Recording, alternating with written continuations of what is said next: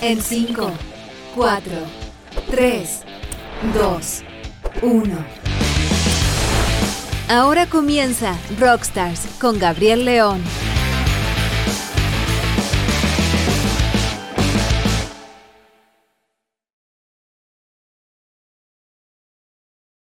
¿Cómo están? Bienvenidos a un nuevo Rockstars aquí en TX Plus, viernes 3 de marzo del 2023.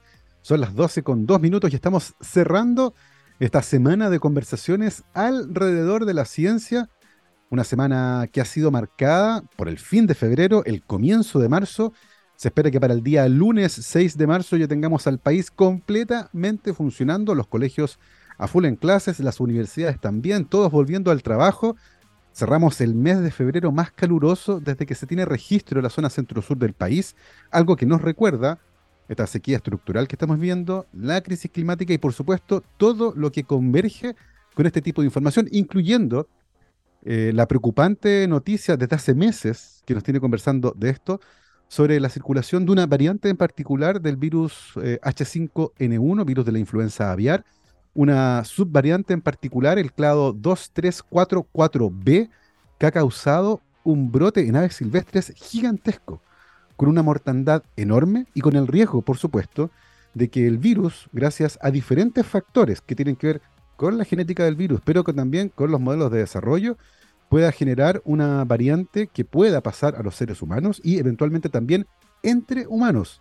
Y les recuerdo que todavía, eh, de acuerdo a la información oficial, estamos en eh, pandemia, la pandemia de coronavirus, y por lo tanto parece urgente poder conversar justamente sobre este tema en particular, la zoonosis y la circulación de esa variante en particular del virus de la influenza aviar H5N1. Y para eso nos acompaña hoy en nuestra transmisión por streaming nuestro invitado que nos va a ayudar a resolver parte importante de estas preguntas.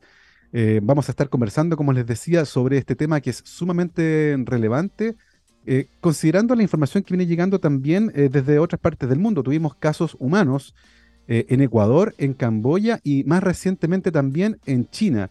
y esa noticia es particularmente preocupante porque se trata justamente de la variante que está causando preocupación. Para conversar de todo eso nos acompaña hoy el doctor Claudio Verdugo, es médico veterinario de la Universidad Austral de Chile y doctor en ciencias médicas veterinarias de la University of Florida en Estados Unidos. Eh, su línea de investigación tiene que ver con epidemiología molecular, ecología y evolución de enfermedades infecciosas, análisis de datos genéticos y enfermedades en animales silvestres. Además, es montañista y corredor de Ultra Trail, la torrencial ahí en Valdivia. Claudio, ¿cómo estás? Bienvenido a Rockstars. Muchas gracias, Gabriel, por la invitación y por la introducción. Eh, muy contento de estar aquí y conversar sobre este importantísimo tema. Creo que la salud es algo que nos une a todos, es algo que afecta en forma encadenada desde los animales hasta los humanos y la población humana, así es que es muy importante que tengamos este tipo de conversaciones eh, y utilizar estas plataformas para, para hacer divulgación de estos eh, temas que son muy relevantes. Absolutamente de acuerdo, Claudio. Eh, lo primero que me gustaría saber y para conocer un poco más sobre tu trayectoria tiene que ver con cómo finalmente terminaste trabajando en esta área. Tú estudiaste una carrera que tiene un fuerte, un fuerte compromiso social, ¿cierto? Que tiene que ver tanto con las mascotas, eh, como con los animales, por ejemplo, también con los procesos productivos.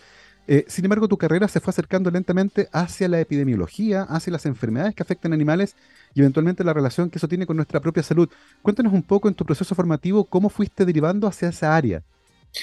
Bueno, creo que desde un principio siempre estuvo un interés por eh, el mundo natural y los animales silvestres. Yo creo que entré a medicina veterinaria también con un pequeño sesgo, digamos, de querer eh, entender qué, es lo que, qué especies existían, cuáles eran las especies endémicas nuestras, de, eh, qué especies silvestres existían. Yo siempre tuve de pequeños mascotas extrañas, digamos, en mi casa.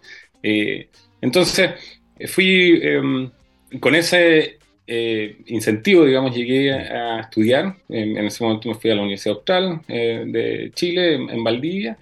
Y eh, comencé, ahí está inserta en un mundo natural, también eh, en un patrimonio muy, muy importante, en un, en, un, en un, santuario de naturaleza rodeado de cisnes. Eh, ocurrió un hecho de, de, connotación pública y, y, nacional, digamos, que fue el desastre digamos, del santuario del río Cruces por contaminación, y eso me unió bastante al, a la, al área. Y eh, me di cuenta de que existía un nicho ahí poco explorado, eh, pocos profesionales, digamos, eh, que se dedicaban, digamos, a los animales silvestres y que podían tratarlos, hacer de especie, una especie de clínica, medicina, digamos, con estos animales. Y bueno, desde ahí me di cuenta que estos animales, además, cumplen roles sumamente importantes epidemiológicamente, ecológicamente. los patógenos, digamos, es una relación eh, hospedero patógeno es una relación ecológica, si nosotros la vemos desde esa perspectiva, sumamente común. es otra relación más como predador-presa. Entonces, si la vemos desde esa perspectiva, es una relación sumamente común que existe en todas partes y, eh, por lo tanto, y estaba subatendida, eh, poco explorada desde las áreas, de distintas áreas, de distintas disciplinas. y con esa, con esa eh, cuestión, eh, fui a estudiar un doctorado, ahí eh, hubo otro brote de, enfermedad emergente sumamente importante en esa época, cerca del en el 2000, digamos, fue el virus del Nilo del Oeste, el West Nile Virus, y con ese virus yo trabajé, pero principalmente en, en, los hospederos que morían masivamente, digamos, por esto. Algo muy parecido que estamos viendo ahora con las aves marinas que están muriendo masivamente. Claro. Yo lo que quería ver era si existía una señal genética eh, con respecto a estas mortalidades masivas. ¿okay? Eh, si es que existían ciertos patrones, si es que era aleatorio, digamos, estas mortalidades, mm. o algunos individuos tenían mayor susceptibilidades que otros, etc. Y, y con esa, digamos, eh, pregunta y con eso fue mi, digamos, mi trabajo doctoral. Y bueno, regreso a, a, Chile y me doy cuenta de que en Chile existe muy poca información al respecto de las enfermedades en vía silvestre, el rol que cumplen estas enfermedades, el rol que cumple tanto en la población de eh, animales como también este posible traspaso hacia animales domésticos o hacia humanos. Y justo antes de pandemia, yo estábamos trabajando justamente con, con coronavirus. Yo, eh, habíamos trabajado eh, en una población de cormoranes yeco en, la, en el Santuario de la Naturaleza y descubrimos unos nuevos coronavirus. muy diversos, una diversidad amplísima en, en, esa colonia. Eh, y por lo tanto nosotros teníamos todo el, laboratorio molecular, digamos, eh, eh, montado para poder responder a una, hacia este tipo de virus. Y por lo tanto cuando llega coronavirus a Chile, no nos explicábamos por qué los, los test se demoraban tanto, por qué había una respuesta, digamos, tan lenta, tan cara eh, y, con un grupo y un equipo de colegas de distintas áreas, de distintas disciplinas, de distintas facultades, ¿okay? Eh, nos embarcamos en una, en, una tarea de eh, montar un laboratorio y proveer de servicios, digamos, de, de, diagnóstico que sean rápidos, eficientes y que pudiésemos proveer, digamos, de, de una herramienta que solamente útil y que es eh, el primer paso que se necesita cuando enfrentamos una enfermedad infecciosa, que es el diagnóstico. Así es que de esa manera nosotros pasamos, digamos, de enfermedades silvestres trabajando en animales, en animales, en animales silvestres, en animales domésticos y luego, bueno, en pandemia apoyando absolutamente desde la ciencia, desde la academia, de la investigación, apoyando, ¿no cierto?, en, la pandemia. y, y, ese es un reconocimiento. Muchos laboratorios como el tuyo reconvirtieron su trabajo durante la pandemia y dejaron de hacer investigación para dedicar parte importante de su tiempo a apoyar las labores de diagnóstico, que fue fundamental durante la pandemia. Oye, Claudio, es muy entretenido tu trayectoria, eh, muy entretenido lo que estás haciendo. Vamos a ir profundizando lentamente en estos temas. Y, de lo primero que me gustaría que conversáramos justamente de la existencia de estos virus que en algún momento causan brotes que son letales en poblaciones silvestres de aves, por ejemplo. Eh, pero sabemos que los virus son eh, máquinas moleculares de copiarse a sí mismas que requieren secuestrar la maquinaria molecular de otro organismo para poder copiarse. Pero eso mm. quiere decir, por lo tanto, que tiene que haber un hospedero, un animal con el cual conviven y al que no enferman o no matan, porque lo contrario no habría virus, matarían a todos los hospederos. Eh, ¿qué, sabemos de las relaciones de coevolución que permiten que tanto el ave que actúa como hospedero como el virus logren convivir sin agredirse mutuamente? Efectivamente, eso es una, es una, es una pregunta, digamos, que, que nos lleva a la teoría de evolución de virulencia, finalmente. La evolución de virulencia nos, nos, eh, eh, nos manifiesta, digamos, que, eh, que efectivamente un patógeno para poder eh, transmitirse debe replicarse, ¿ok? Y, y la replicación de esa, de esa molécula implica ¿okay? un daño, implica un, daño en, el, hospedero, eh, debido a que eh, debe romper la célula, debe eh, expandirse, ¿no es cierto? Y que, y, pero si lo hace de manera lineal, de alguna forma, ¿okay? termina matando al, al hospedero. Entonces tiene que encontrar términos medios, puntos medios, puntos óptimos, ¿no es cierto? Estos son los óptimos de virulencia. Si es poca eh, replicación, eh, va a ser poca eh, virulencia, pero las probabilidades, ¿no es cierto?, de transmisión van a ser mínimas, prácticamente nulas. Y, el otro extremo es la mortalidad del individuo, por lo tanto la transmisión de, de, ese, de ese virus también va a ser mínima. Entonces este óptimo ocurre en un continuo, eh, eh, que va ocurriendo de, acuerdo a los eventos, ¿no es cierto?, de encuentro que existan entre esta molécula, entre este patógeno y distintos tipos de hospederos, distintas especies, distintas clases, distintas eh, variedades, ¿no es cierto?, de hospederos. Y en este continuo, la gran mayoría de los patógenos no son eficientes, no son eficaces y por lo tanto se extinguen. Pero, eh, y por lo tanto, la mayoría de estos eventos, eh, por probabilidades, ¿no es cierto?, no son, no son, eh, no llevan a un proceso efectivo, ¿no es cierto?, de transmisión. Pero algunos sí. Y, ahí está el problema. Un porcentaje bajo, ¿ok? Y es bajísimo, ¿ok? de estos eventos logran traspasar, ¿no es cierto?, ciertas barreras y gracias a mecanismos que son intrínsecos, ¿no es cierto?, del patógeno o mecanismos ambientales y extrínsecos que de alguna forma van apoyando y ayudando ¿cierto? el proceso de transmisión.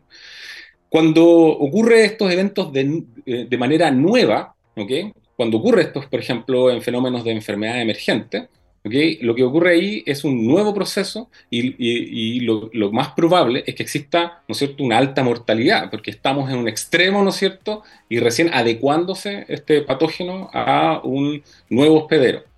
Eh, hasta que existan nuevas variantes de ese patógeno o derechamente encuentre un nuevo hospedero mucho más eficiente, más óptimo, que le permita eh, eh, transmitir, replicarse efectivamente y realizar una transmisión exitosa hacia otro individuo. Mientras no exista ese proceso de transmisión, el virus no es posible, ¿no es cierto?, perpetuarse.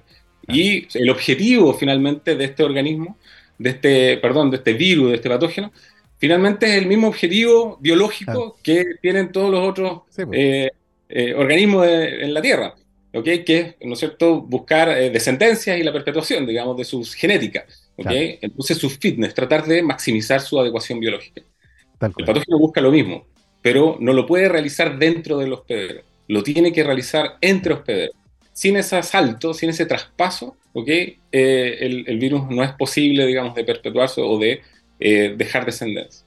Entonces no es importante la replicación, sino que lo que es importante en el virus es la transmisión. estos procesos de, salto entre especies, los spillover, cuando finalmente un virus que trae una especie salta a otra, eh, muchos podrían pensar que ahora son más frecuentes, porque hemos visto SARS el 2002, el MERS, el West Nile Virus, vimos el COVID, hemos visto otros eventos similares, eh, y uno podría decir, bueno, tal vez son más frecuentes, tal vez estamos más vigilantes, tenemos mejores herramientas, eh, pero sin lugar a dudas, hay ciertas cosas que han ocurrido, como la crisis climática, los modelos de desarrollo, las formas de producir animales, que pueden hacer que esto sea más riesgoso, ¿no? ¿Cuánto estamos discutiendo la influencia de estos factores, más allá de la genética de los virus y de la convivencia con los animales, factores que finalmente son provocados por nosotros, que pueden influir en aumentar la velocidad de paso desde un virus en un hospedero a otro animal y eventualmente a los seres humanos? poco. Hablamos muy poco de eso. Hablamos bastante poco y yo creo que eh, es una gran deuda. Nosotros tenemos que eh, insertar el tema. Eh, el efecto antrópico que nosotros estamos mm. ejerciendo, ¿no es cierto?, sobre la biodiversidad, ha generado, ¿no es cierto?, grandes transformaciones, grandes mm. revoluciones, pero también un gran daño. Y, dentro de esos daños, creo que o, eh, o, generamos aceleramiento de procesos. Y dentro de ese aceleramiento de procesos, o generar encuentros cierto? entre dos mundos, finalmente, ¿okay? Em, eh, ha hecho que las posibilidades, las probabilidades de eventos, ¿no es cierto?, eh, aumenten y principalmente con poblaciones humanas.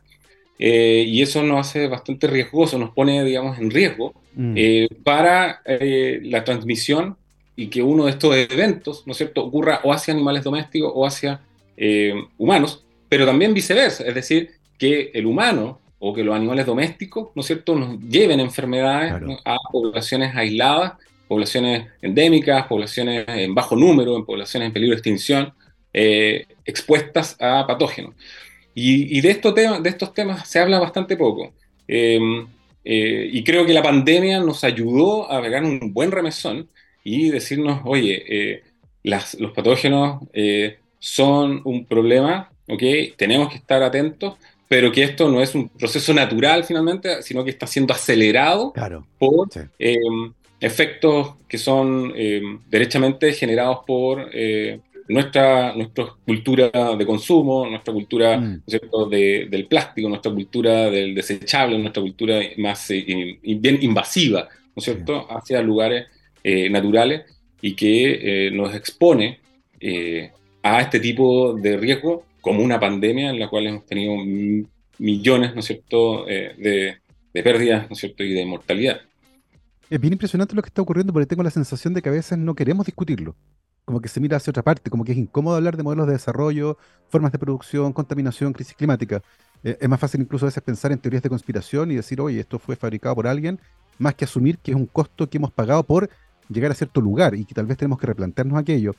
Eh, lo que nos lleva a tratar de enfrentar de una manera más racional la zoonosis, ¿cierto?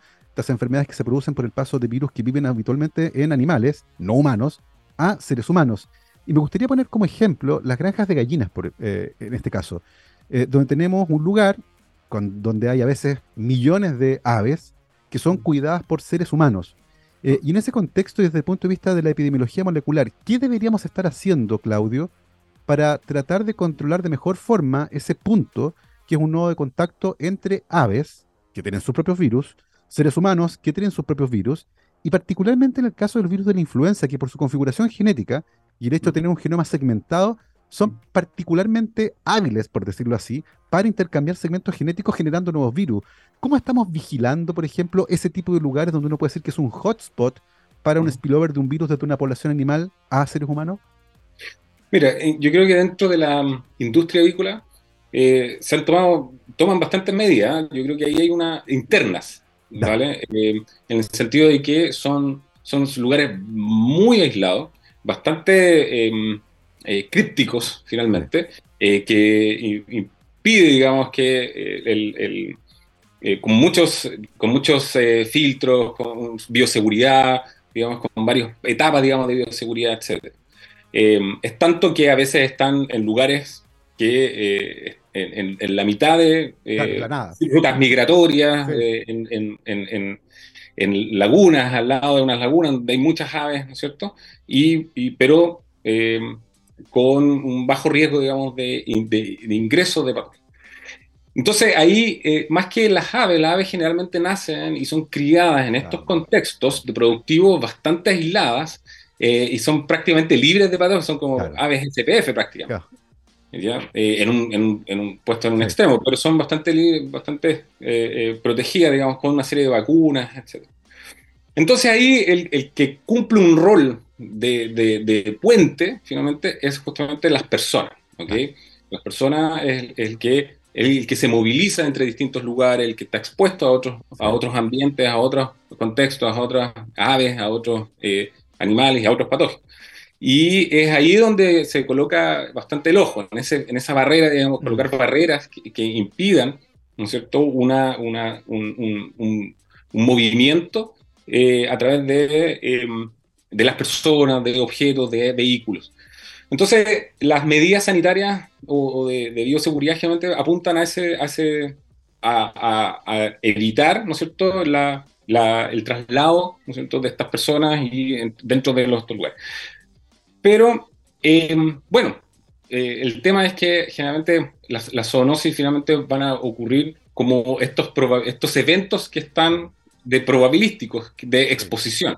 Y obviamente cuando, si yo, mi probabilidad de, de eventos son más con aves, ¿no es cierto? Y con miles de aves, bueno, la probabilidad de que exista ahí una transmisión es mucho mayor que una persona que básicamente no está eh, expuesta, digamos, a, esta, a estas grandes masas, digamos, de animales. Yo particularmente, por ejemplo, me expongo bastante porque estoy, trabajo con aves, aves silvestres o con animales silvestres, eh, y voy a terreno y capturamos animales y estamos manipulando y todo. Entonces, por lo tanto, yo trato, obviamente, de no, no llevar, ¿no es cierto?, enfermedades, ¿no es cierto?, y transmitir patógenos, pero tampoco, y evito, ¿no es cierto?, la transmisión de patógenos de estos animales, ¿no es cierto?, hacia mi equipo, hacia las personas, usando mascarilla, usando guantes, usando eh, distintas, eh, nos vacunamos, ¿no es cierto?, contra ciertos virus y, evitamos, ¿no es cierto?, eh, mm. tener una, una mm. que la probabilidad de estos eventos de, de saltos, ¿no es cierto?, sean los menos posibles. Finalmente, la zoonosis es un salto más lo último que es un salto con nombre, digamos, un salto hacia un humano. Pero estos saltos ocurren todo el tiempo, todo el tiempo, de distintas especies, de distintas clases, de distintas taxas. Entonces, y como lo dije anteriormente, la mayoría son, eh, no son eh, eficientes y por lo tanto se extinguen. Pero falta que el momento ocurra, por la probabilidad de eventos, que ocurran y sean efectivas hasta que bueno, tengamos una pequeña enfermedad, un pequeño romadizo, ¿no es cierto? Y bueno, y ahí es donde comienza lo esto de, Oye, Claudio, y, a nivel de, salud pública, por ejemplo, o de epidemiología, ¿cómo uno detecta como país, por ejemplo, eso? Eh, imagino que hay sistemas de monitoreo y vigilancia epidemiológica montados a escala global, pero los países tienen distintos, recursos o reconocen probablemente hotspots donde es más posible que esto ocurra. Finalmente, ¿cómo se detecta que eso ocurre en la población? Sí, lo que necesitamos ahí es montar, digamos, un sistema de vigilancia. Eso es vigilancia epidemiológica. La vigilancia epidemiológica son mecanismos, métodos de eh, monitoreos constantes, ¿no es cierto?, en poblaciones de riesgo para eh, eh, determinar, ¿no es cierto?, la presencia o la ausencia, ¿no es cierto?, de un patógeno en particular. Entonces, lo que, se, lo que, lo que debe hacerse, ¿ok?, es em, realizar, ¿no es cierto?, estos tipos de monitoreo vigilancias epidemiológicas con patógenos particulares, en este momento, por ejemplo, influenza aviar, en poblaciones de riesgo o en poblaciones de riesgo, por un lado, pero también poblaciones que son los posibles, ¿no es cierto?, eh, transmisores, los, los, hospederos. Y, estos, y, de esa, y, de esa manera nosotros podemos estar constantemente, ¿ok?, monitoreando y viendo posibles brotes, posibles casos, ¿no es cierto?, y eh, manifestar eh, una potencial cambio de conducta en la dinámica de estos, de estas, de estos patógenos. Si es que hay un patógeno eh, em, que es endémico, por ejemplo, nosotros tenemos la conducta de, esta, de, esta, de este mm. patógeno que tiene un tarto porcentaje, un 5% de prevalencia, un 10% de prevalencia, ok, altísimo, ok, pero siempre se ha comportado de esa manera. Y si sube al 15%, chuta, ya aquí existe algo. Pero si yo voy por una vez y veo 10%, yo eh, me, me pongo nervioso, Y, no sé, cómo, y, no, sé cómo responder a eso, y por lo tanto puedo empezar a tomar medidas, y por lo tanto gastar dinero, mover presupuesto hacia cosas que a veces finalmente no, no, son, no son muy relevantes. Entonces, la importancia del monitoreo es, es entender la dinámica, su comportamiento, pero también y de, de, las enfermedades, no solamente endémicas, sino enfermedades prevalentes, para entender cuáles son las enfermedades emergentes. Si no sabemos cuáles son las enfermedades prevalentes, es difícil saber cuáles son las nuevas, que no sabemos. Entonces, dentro de esa matriz, ¿okay? nosotros tenemos que estar constantemente, y eso es un rol que cumple el Servicio Agrícola Ganadero, eh, en distintas áreas, en distintas funciones, dentro de todas sus funciones que tiene, y ahí yo creo que es importante recalcar la gran cantidad de funciones que tiene el Servicio Agrícola Ganadero, y dentro de esas también tiene que realizar vigilancias epidemiológicas, en las cuales generalmente fueron apuntadas y han sido apuntadas hacia animales domésticos, pero Em, con salvas excepciones, por ejemplo, con influenza aviar, deben realizar estos, estos programas de vigilancia eh, en animales silvestres y en aves silvestres. Lo importante es que, es que nosotros tenemos 500 especies de aves silvestres y tenemos que elegir algunas. No podemos ir a, digamos, ir a, a, la playa y tratar de agarrar cualquier animal. Entonces hay ciertos hospederos que son, em, eh, que podrían ser mejor especies eh, eh, banderas de alguna forma que nos vayan diciendo, ¿no es cierto?, eh, para el monitoreo, que, sirvan para el monitoreo, y otras especies que no son buenas para monitorear. Hay especies que mueren muy rápido, ¿ok? Y por lo tanto, las vamos a, nunca vamos a pillar animales enfermos o prevalentes, ¿no es cierto?, o cero prevalentes. Y hay otras, otros individuos que son refractarios a la infección. Entonces, dentro de ese gran abanico, se deben elegir, ¿no es cierto?, especies que sean eh, importantes, ¿no es cierto?, y que sean buenas reservorios y que nos marquen y nos, nos digan una buena alarma, ¿ok?, eh, sobre la situación y la dinámica de, de estas enfermedades. Se trata claramente de un problema que es bien complejo, porque tú lo decías, son aves silvestres, hay un montón, hay varias especies, hay que ir eligiendo aquellas que puedan ser buenos indicadores y además esto a escala global. Porque además en un mundo tan conectado, algo que ocurre hoy en Chile eventualmente puede llegar en un par de días, ¿cierto?, al otro lado del mundo. Eh, lo que quiere decir que además esta vigilancia tiene que hacerse a escala global con total transparencia. Los países deben contarle a los otros países lo que está ocurriendo para que además nos preparemos todos al mismo tiempo. Es un tema súper complejo, pero tremendamente relevante. Son las 12.28, vamos a hacer una pausa musical, pero a la vuelta vamos a seguir conversando con nuestro invitado, el doctor Claudio Verdugo, médico veterinario de la Universidad Austral de Chile y doctor en Ciencias Médicas Veterinarias de la University of Florida. Y en particular nos vamos a enfocar en lo que está ocurriendo actualmente, un brote masivo que lleva varios meses de un virus de gripe aviar en particular, el H5N1, y de un clado en particular que es el 2344B. A la vuelta a esta pausa musical vamos a conversar sobre todo aquello y las implicancias que tiene para la salud del planeta, de los ecosistemas y por supuesto también de los seres humanos. Marco, vamos a escuchar a Pearl Jam. Esto se llama Last Kiss. Vamos y volvemos. 12 con 31, estamos de vuelta aquí en Rockstar de Topic Plus, programa de día viernes 3 de marzo del 2023. Estamos conversando con el doctor Claudio Verdugo, médico veterinario de la Universidad Austral de Chile y doctor en ciencias médicas veterinarias de la University of Florida. Claudio, estamos enfrentando un brote gigantesco de virus de la influencia aviar H5N1. Eh, hay mucha preocupación, por un lado, por la enorme mortandad tanto en aves silvestres, aves marinas y también algunos mamíferos, eh, los casos como el de Perú, por ejemplo, con una mortandad gigantesca de lobos marinos, y también muy preocupados porque eventualmente este virus podría pasar a los seres humanos y cuando ha habido brotes en humanos de H5N1, la mortandad ha sido bastante alta, llegando incluso al 58%. Eh, cuéntanos un poco qué sabemos sobre la cinética del actual brote, cuándo se cree que partió más o menos y cuál es el estado actual de este brote. Bueno, es un brote que, a ver, comienza, eh, llega a América. Eh, Todavía no tenemos muy claro, eh, todas las especulaciones son a través de ¿no migratorias, eso siempre han sido eh, eh, una, un, como un, general, conocimiento general, digamos, que poca, poca evidencia, pero que aves migratorias de larga distancia han, cruzan ¿no Estas, esta, estas, estos virus desde Europa y de, a hemisferio norte, ¿no es cierto? Y desde América del Norte y comienza a bajar este virus, ¿no es cierto? Eh, a fines del año, ¿no es cierto?, pasado. Y em, ya en diciembre teníamos los primeros casos, ¿no es cierto?, en, ya en Chile y empieza a ingresar y ahora está presente básicamente en 11 regiones eh, del país. Eh, ya tenemos dos casos, ¿no es cierto?, en mamíferos marinos, en lobos marinos acá en Chile, que eh, murieron, digamos, con signología clínica y, bueno, al diagnóstico fueron positivos.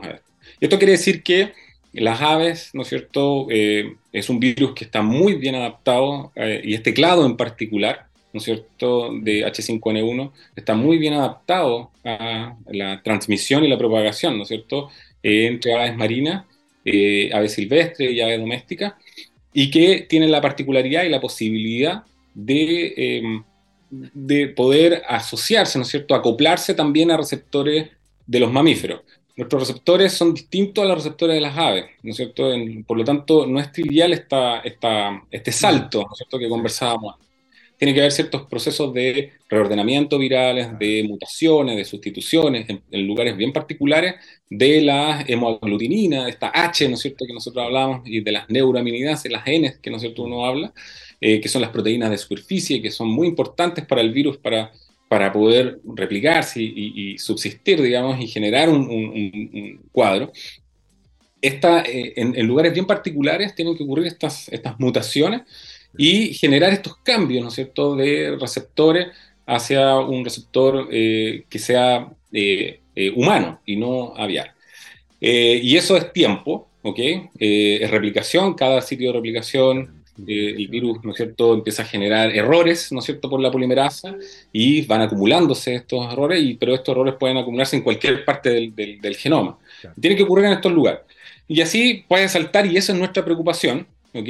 Eh, y por lo tanto, más allá de, y eso es tiempo, ¿ok? Tiempo y generar probabilidades de evento. Y por lo tanto, eh, más allá de eso, eh, la información, digamos, que se puede dar, entregar a la comunidad, básicamente es no acercarse a los animales que están enfermos y no acercarse y no manipularlos. ¿okay? En las playas, eh, tratar, digamos, de mantener distancia mm. y simplemente llamar por teléfono a los números, ¿no es cierto?, de Cernapesca y del SAG, que ellos han, digamos, han publicado. Entonces, acá el tema es que eh, en un tiempo que ha sido bastante agotado, ¿okay? Eh, meses, ¿no es cierto? Este virus, ¿no es cierto?, ha logrado eh, pasar desde un objetivo que su principal objetivo, que son las aves, ¿okay? dentro de esta gran variedad de virus que existe, de H5N1, de este clado en particular, ¿okay? existen variantes dentro de estas y hay algunas que han logrado saltar a mamíferos. Y eso es, un, es, un, es una nota de preocupación, ¿okay? Pero mientras mantengamos, ¿no es cierto?, distancia y que esos eventos sean mínimos, ¿ok?, de encuentro, ¿ok?, yo creo que la posibilidad, ¿no es cierto?, de esto transmitirse, hacer una pandemia finalmente, digamos, se minimizan, no es cero, obviamente, estamos en, en biología, digamos, entonces las probabilidades son, son bajas. Eh, ha habido algunos casos en seres humanos en Ecuador, en Camboya y ayer se reportó uno en China. Eh, son eh, bien distinto. El caso en Camboya, por ejemplo, corresponde a una variante más antigua que ya estaba circulando hace un tiempo. ayer se reportó que en China se, había diagnosticado un caso que empezó con sintomatología el 31 de enero. Durante febrero se confirmó que era H5N1 y justamente este clado, el 2344B, todavía no hay reportes de eh, transmisión de ese virus en particular entre seres humanos, eh, pero ciertamente muestra que estamos muy, muy vigilantes en lo que está ocurriendo. Eh, en ese sentido, Claudio, y, tratando de entender un poco la dinámica que ha tenido este brote en particular, en primer lugar, ¿es posible estimar el impacto que este actual virus ha causado en las poblaciones silvestres de aves? Es, tremendo, tremendo. El impacto que ha tenido este virus en términos de mortalidad, millones de aves han muerto. O sea, millones de aves. Eso es, eso es eh, en términos de dinámica poblacional, y de ecología de una especie mm. silvestre, un virus eh, eh, ha sido eh, bastante fuerte. El tema es que algunas de estas aves, especies de aves, pueden tener problemas de conservación, ¿okay? y eso nos preocupa, que lleguen, digamos, a, aves y que tengan un, un, problemas, digamos, cercanos a la extinción o sean vulnerables, y por lo tanto eso comienza a preocupar. Lo otro es que las enfermedades son, es, una, es un factor más ¿okay? Eh, estresante dentro de un ambiente que ya está, ya está estresado, está alterado. Está la contaminación, está eh, el, efecto de las ciudades, el efecto humano, ¿no es cierto? Y además, si nosotros agregamos que genera al hospedero, al individuo mm. finalmente, no a la población, sino que al individuo le genera procesos de inmunosupresión, eh, y, y, que si a esto le sumamos, ¿no es cierto?, un patógeno más, eh, es un efecto aditivo y por lo tanto es un, es un ladrillo más en una mochila de un animal que tiene que eh, sobrevivir todo el día, todo el tiempo, a, distintas adversidades. Entonces, eh, el presentar, ¿no es cierto?, una enfermedad, un, patógeno más o nuevo, o distinto, o nuevo, que no tenga el sistema inmune preparado para estos tipos de patógenos, obviamente lo que hacemos es llevarlos a la incertidumbre. Y una población silvestre, la incertidumbre, digamos, eh, es lo peor, digamos, que, puede pasar, porque básicamente eh, eh, a, una, a un animal silvestre es la muerte, digamos. No, no hay mucho, bastante blanco-negro, digamos, su, su, su, perspectiva.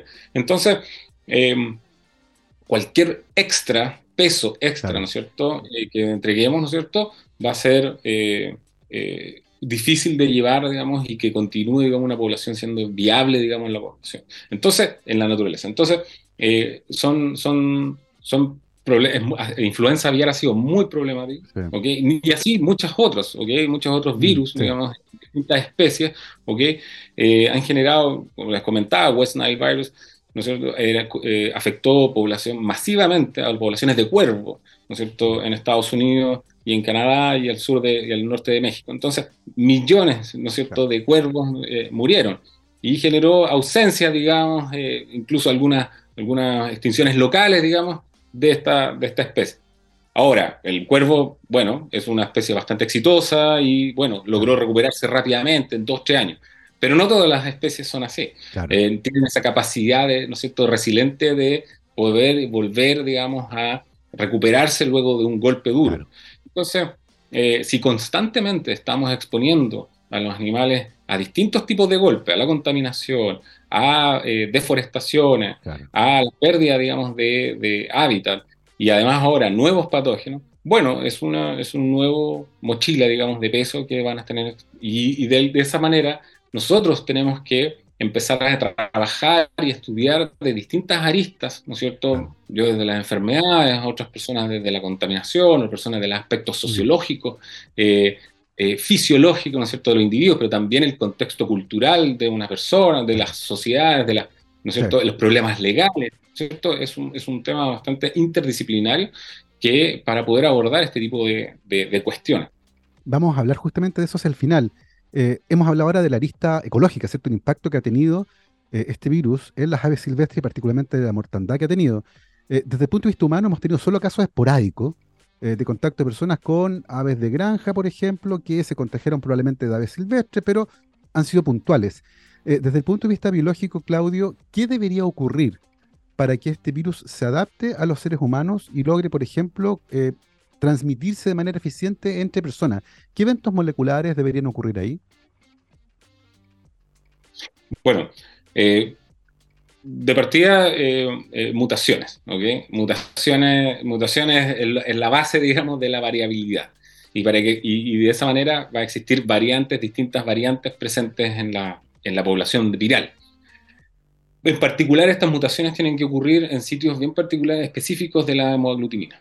Esta hemoglutinina eh, reconoce un receptor en particular de, del hospedero, de la célula del hospedero. El ácido ciálico tiene un segmento de ácido ciálico eh, alfa 2,3 galactosa. Esa es su posición y tiene una configuración, una forma en particular. Y de esa manera se encajan y, se, y, comienza el proceso, de recién ahí comienza un proceso de infección dentro de la célula.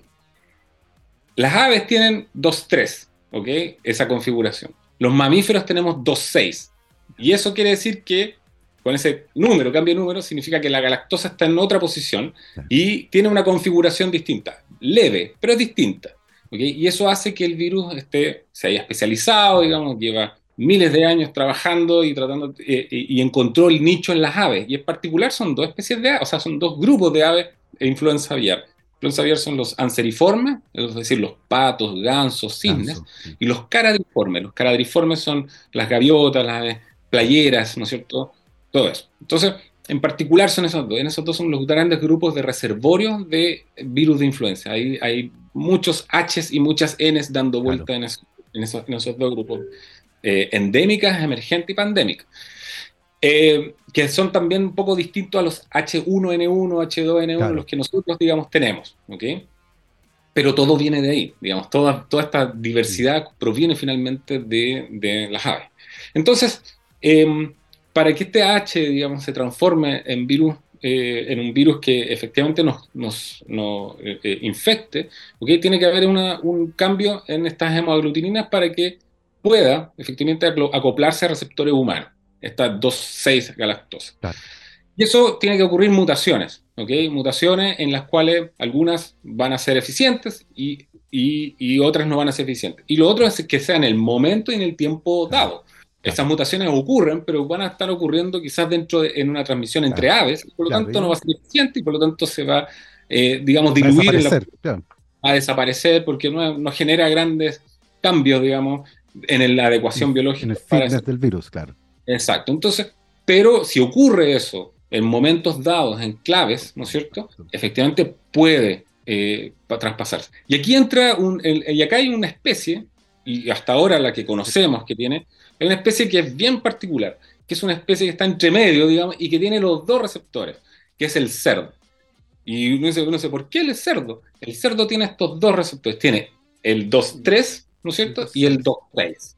Entonces, ¿qué significa esto? Que este, este, esta especie puede recibir virus aviares, pero también puede recibir virus humanos.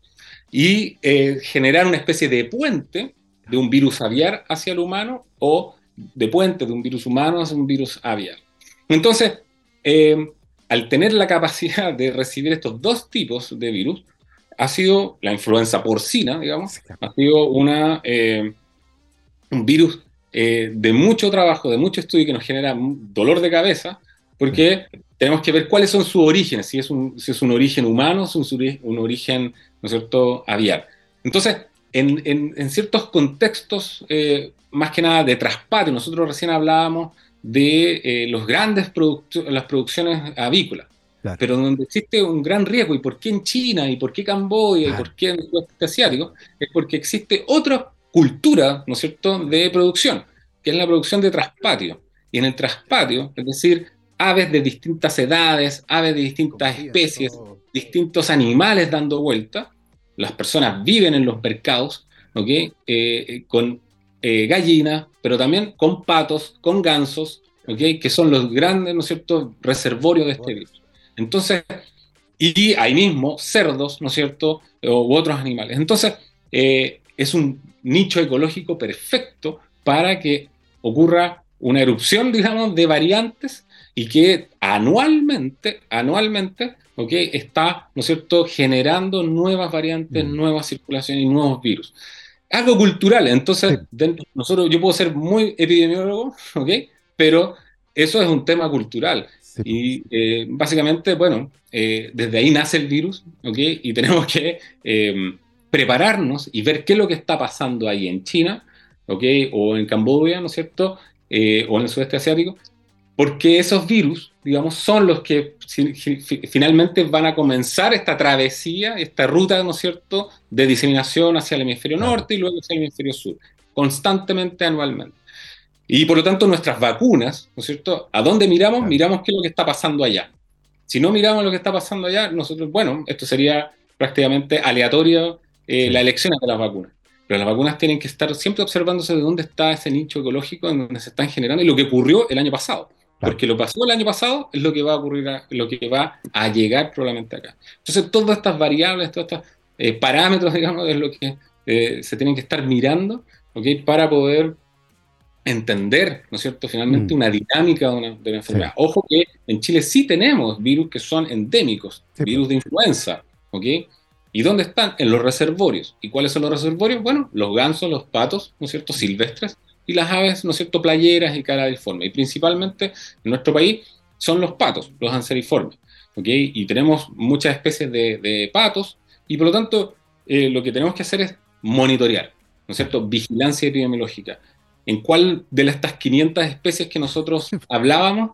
Bueno, ya, ya, ya las reducimos a un grupo, ¿ok? Que son los patos. Ok, vamos para allá, entendamos qué es lo que está pasando ahí. ¿Dónde están? ¿Qué, cuál, cuál es su tasa de evolutiva, cuál es su mutación, cuán cerca estamos en la hemoglutinina de estas mutaciones para cambiar un receptor. Ojo que tenemos dos factores ahí. Una es que, una es que el, receptor se una con, con, el virus. ¿okay? Esa es una etapa. La otra etapa es que la hemoglutinina se active. Y para activarse necesita eh, de, una, de un corte, de, una enzima que está en el hospedero una proteasa.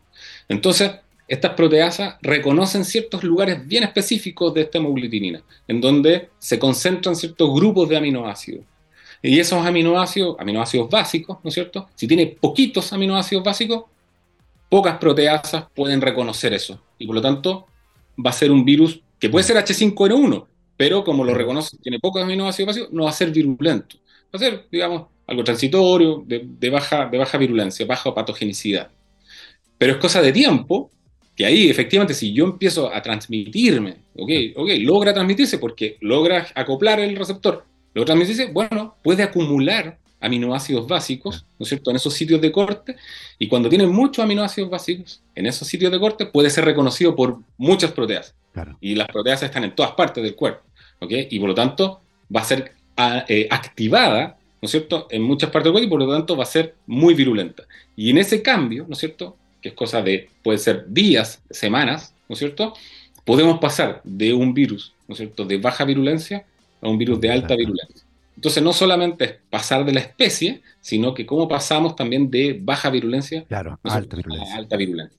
Está claro que acá el tiempo juega un factor fundamental eh, porque va generando más mutaciones que eventualmente es tirar los dados eh, y si se encuentra con un hospedero que eventualmente pueda hacer match con esas mutaciones, podría ocurrir aquello. Em, pero tú mencionaste antes algo que es súper relevante. No solo tiene que ver con los factores moleculares, con los factores epidemiológicos, con los factores productivos. Hay factores culturales metidos entre medio. Eh, y los países funcionan de manera distinta. Lo que nos lleva a un concepto en particular que justamente busca esta mirada que es un poco más integral y que nació, de hecho, desde el mundo de la medicina veterinaria, que es One Health. Eh, y tengo la sensación que también es algo de lo que estamos conversando muy poco. Eh, para cerrar esta conversación, Claudio, háblanos un poco acerca de One Health eh, y qué es lo que esta, esta forma, ¿cierto? esta filosofía para ver la salud plantea. Bueno, básicamente lo que tratamos, se trata, digamos, de, abordar el tema de la salud como no un sistema unidimensional, sino que es un, es un, es un es, una, es una construcción de distintas dimensiones que tiene que ser abordada con distintas disciplinas, con distintas miradas, mm. con distintas eh, expertices. ¿okay? Eh, tenemos, eh, ¿Por qué? Porque nuestra salud ¿okay? depende mucho, depende mm. mucho de cómo sea la salud ¿no es cierto? y el bienestar de los animales, animales domésticos, animales silvestres, pero también del ecosistema finalmente, cómo este ecosistema se está comportando y cómo es su salud. ¿okay? Si, vemos y, si, vemos al paisaje o al ecosistema como un organismo ¿okay? vivo, ¿okay? Eh, también se enferma ¿okay? y también tiene signología y también merece ¿no es cierto? un tratamiento o merece ¿no es cierto? atenuar ciertos grados, ¿no es cierto? ciertos signos. Entonces, eh, si, vemos a, este paisaje, ¿no es cierto?, con contaminación, con pérdida de biodiversidad, con eh, fragmentaciones de hábitat, okay, claramente es un, es un paisaje, es un, es un, ecosistema que se está enfermando, y que nos está dando ciertos síntomas, ciertos signos, y estos signos son, okay, la sequía, calentamiento global, enfermedades, pandemias, ¿no es cierto? Y cada vez tenemos menos herramientas, porque nuestras herramientas, ¿no es cierto?, más que mal van a venir de nuestro intelecto, pero también de la, de la naturaleza, digamos, de la herramienta que nosotros tengamos disponibles para poder trabajarlas. ¿okay? Eh, entonces, si no tenemos agua, digamos, no vamos a poder avanzar mucho. O sea, podemos tener, ser muy inteligentes, pero si no tenemos agua, digamos, no podemos avanzar mucho más. Entonces, eh, lo que necesitamos son ambas cosas.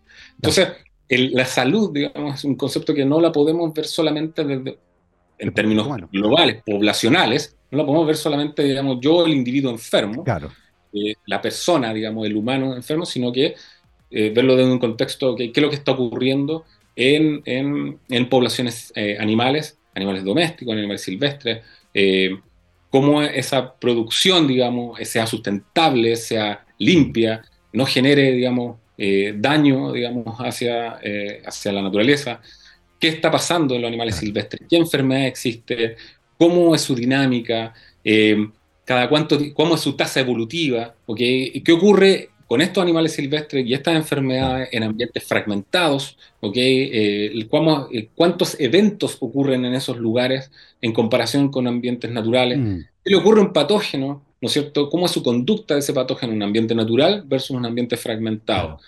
Entonces, son, son preguntas, digamos, que deben ser abordadas, ¿no es cierto?, de distintas aristas, de distintas eh, eh, perspectivas y con distintas expertices, porque todo finalmente va hacia salud. Finalmente todo va hacia salud humana, digamos, y salud poblacional, ¿ok? Y salud pública, finalmente, ¿ok?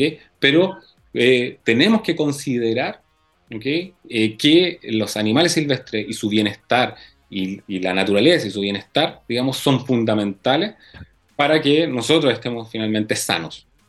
Sí, y me parece que ese es un mensaje tremendamente relevante y muy adecuado para terminar esta conversación. La salud no es solo nuestra salud, sino que también la salud de los animales y de los ecosistemas. Eh, y por lo tanto tenemos que estar vigilantes a todo lo que ocurre en nuestro planeta, porque ciertamente eh, estos signos como la crisis climática, la sequía, la zoonosis, estas enfermedades emergentes nos están diciendo algo. Eh, y por lo tanto hay que ponerle atención. Así que ojo con eso. Seguiremos atentos a lo que está ocurriendo entonces con este brote de virus de la influenza aviar H5N1. Eh, preocupante lo que está ocurriendo con las aves silvestres, esta mortandad masiva, eh, porque ciertamente genera también mucho daño en los ecosistemas. Son las 12.55 y estamos terminando esta conversación y por supuesto queremos agradecerle a nuestro invitado, el doctor Claudio Verdugo, médico veterinario de la Universidad Austral de Chile, doctor en Ciencias Médicas Veterinarias de la University of Florida. Claudio, muchísimas gracias por habernos acompañado hoy en Rockstars. Muchas gracias, Gabriel, por la invitación. Eh, un, honor haber compartido este tiempo eh, contigo y con todas las personas que nos están escuchando. Así que muchas gracias por la invitación y gracias por poner este tema eh, y, mostrarlo porque es muy relevante.